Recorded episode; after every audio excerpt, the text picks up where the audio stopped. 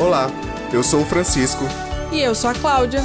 E esse é o curso Fluência Digital. Você sabia que houve uma época em que não existia aparelho telefônico? Ou já imaginou uma sociedade sem celular? Para entender melhor como toda essa transformação tecnológica se deu, vamos entrar na nossa exposição sonora Fluência Digital, uma exposição sobre as ferramentas digitais que acompanham o processo histórico desde o início, como tudo começou até chegarmos aqui. Nesses últimos anos, a evolução tecnológica se deu de forma tão rápida que é até difícil acreditar que quando eu era criança a gente usava aqueles tijolões, lembra? Pois é, se na sua época era assim, imagine os primeiros modelos. Esse aparelho, que hoje facilmente cabe na palma da mão e permite ligações e videochamadas simultâneas com qualquer parte do mundo. Mas no começo de tudo, há quase meio século, não era assim. O primeiro item da nossa exposição está no ano de 1973, ano que, segundo o canal History, aconteceu a primeira ligação, onde o gerente do departamento de comunicação da Motorola realizou a primeira ligação de celular em via pública, antes testado apenas em laboratório, em uma das aglomeradas avenidas de Nova York, de um aparelho que pesava em torno de 1,1 kg. Se foi em 1973 a primeira ligação, já tem 47 anos que foi inventado o primeiro celular? E bem levinho, né? Só 1,1 kg? Isso sim era um tijolão. Isso mesmo.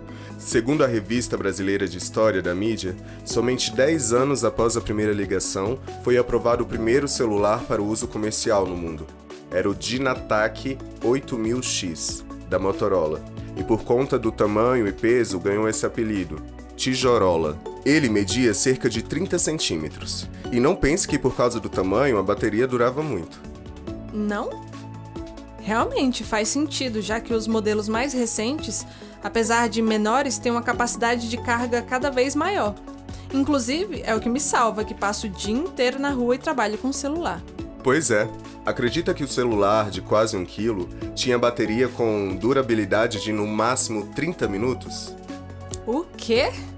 Imagina ter que carregar um celular que pesa 1 quilo e tem 30 centímetros e só fica ligado por meia hora. Ninguém merece, né? Mas o tempo passou e somente na década de 90 os celulares começaram a ser um bem de consumo, como uma TV ou uma geladeira. Se achamos celular caro hoje em dia, imagina há 30 anos. Verdade. Nessa época, o celular se tornou um item de consumo que apenas os mais ricos tinham acesso. Afinal, algumas linhas custavam até 20 mil dólares. Isso mesmo, dólares. Imaginar esse valor no nosso contexto atual é surreal, né? E olha que eles utilizavam apenas para fazer e receber chamadas. Surreal mesmo é pensar que usavam um celular apenas para fazer e receber ligações. Pois é, eu que nasci nos anos 90, tenho lembranças minhas mexendo no primeiro celular dos meus pais. Isso já no início dos anos 2000. Mas até que a tecnologia foi evoluindo rapidamente, não acha? Eu lembro que em pouco tempo o preço foi ficando mais acessível e foi popularizando. Até ganhei um celular ainda na adolescência. Exatamente. Como sabemos, conforme a tecnologia foi evoluindo, a produção de novos aparelhos aumentou. E com isso, o valor dos celulares foi diminuindo gradativamente, fazendo com que a comunicação móvel fosse cada vez mais incorporada ao cotidiano das pessoas. O que possibilitou isso foi a criação dos planos pré-pagos, por serem a opção mais econômica e flexível disponível, uma vez que não tinha fatura nem vínculo direto com as operadoras. Acelerou o processo de popularização e tornou possível o uso do celular, chegar até as pessoas com renda mais baixa da população. Nesse período dos planos pré-pagos, nós já estávamos nos anos 2000, não é mesmo? É isso mesmo. E se caminharmos um pouquinho no tempo, mais precisamente em 2007, chegamos a outro destaque na nossa exposição sonora sobre influência digital, que é o Steve Jobs, fundador da Apple que havia acabado de lançar o iPhone, com apenas 135 gramas e tela touchscreen. Foi o primeiro smartphone com tela sensível ao toque. Ele chegou para competir com os aparelhos de teclados físicos, como o BlackBerry. Steve Jobs inova quando libera o espaço consumido pelas teclas de plástico e desenvolve o teclado virtual, que surge apenas quando necessário. E mesmo com tela touchscreen e todas as demais inovações, ele também era bem mais leve que os smartphones da época, né? É mesmo. São 865 gramas a menos para carregar conosco, já que ele pesa 135 gramas. E pouco tempo depois, exatamente em 2011, a Samsung lançou o Galaxy Nexus, o smartphone que é um celular que possui sistema operacional com as mesmas características do iPhone, só que bem mais barato. E essas primeiras versões já era possível acessar a internet? Já sim. Acessavam a internet já era possível enviar e receber e-mails. Mas o inovador mesmo era a tela. Com apenas o toque dos dedos ficou bem mais fácil o manuseio do que antes, com botões. Além de tudo isso, os sistemas operacionais do iPhone, iOS 3.1 e o Android 4.3, possibilitaram uma grande incorporação de aplicativos aos smartphones.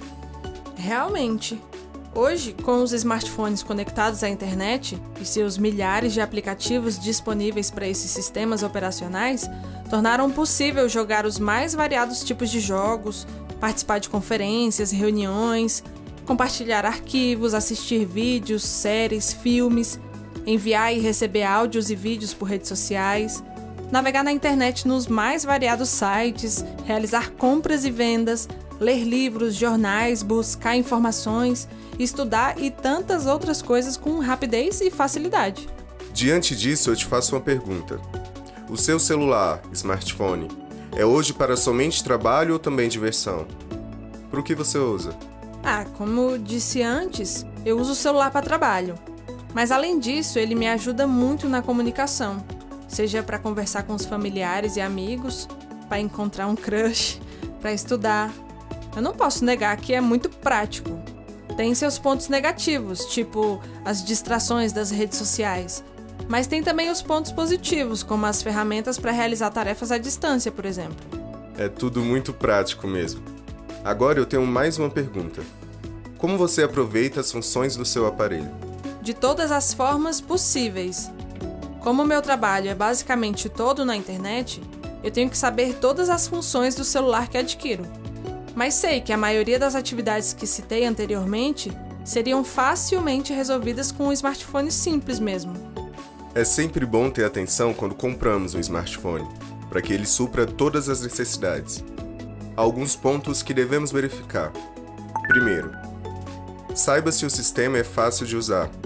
Caso seja possível a uma loja, teste. Pesquise sobre o celular que está querendo comprar. É provável que tenha um vídeo sobre ele na internet. Segundo, veja se a sua conta de e-mail é compatível com o aparelho. Em caso negativo, verifique se existe aplicativo compatível, pois e-mails de empresas podem ser bem mais difíceis de configurar. Terceiro, se o smartphone abre os arquivos mais usados por você, como por exemplo arquivos de texto, de planilhas e de apresentações, músicas e vídeos. Quarto, se a capacidade de armazenamento é o suficiente para você, que gosta de baixar músicas, fazer muitas fotos e vídeos. E quinto, observe se a capacidade de processamento é o suficiente para você, principalmente se você gostar de jogar jogos mais pesados.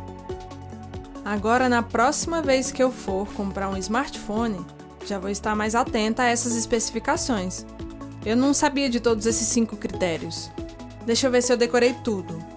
Sempre pesquisar sobre o produto antes de fazer a compra ou testá-lo caso for em uma loja física, observando se o sistema é fácil de usar, se o aparelho é compatível com seu e-mail, se o smartphone vai abrir tudo o que você necessita, e além de prestar bastante atenção na capacidade de processamento e na capacidade de armazenamento, principalmente quem gosta de muitos jogos, fotos, vídeos ou trabalha com arquivos e aplicativos mais pesados. Decorou certinho.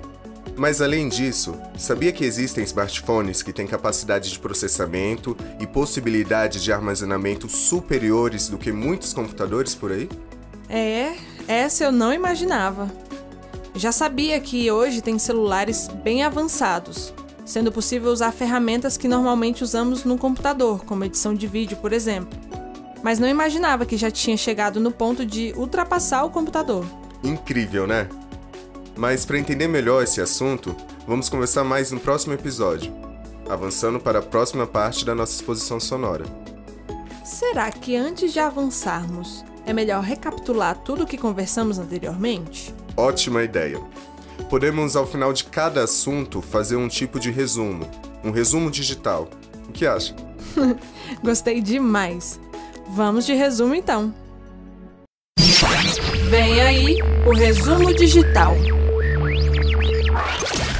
Começamos nossa exposição digital contando um pouco a história do celular, desde a criação há quase meio século, e seguimos na linha do tempo acompanhando todo o processo de avanço tecnológico até os dias atuais. Podemos perceber como esse item se tornou essencial na nossa vida cotidiana, incorporando diversas ferramentas em um só dispositivo. Agradeço pela atenção até aqui. Chegamos no final da nossa primeira parte da exposição sonora. Mas calma, que não paramos por aqui. Se quiser, fique à vontade para prosseguir na nossa exposição. Ainda iremos tratar a fundo muitos assuntos relacionados a ferramentas digitais.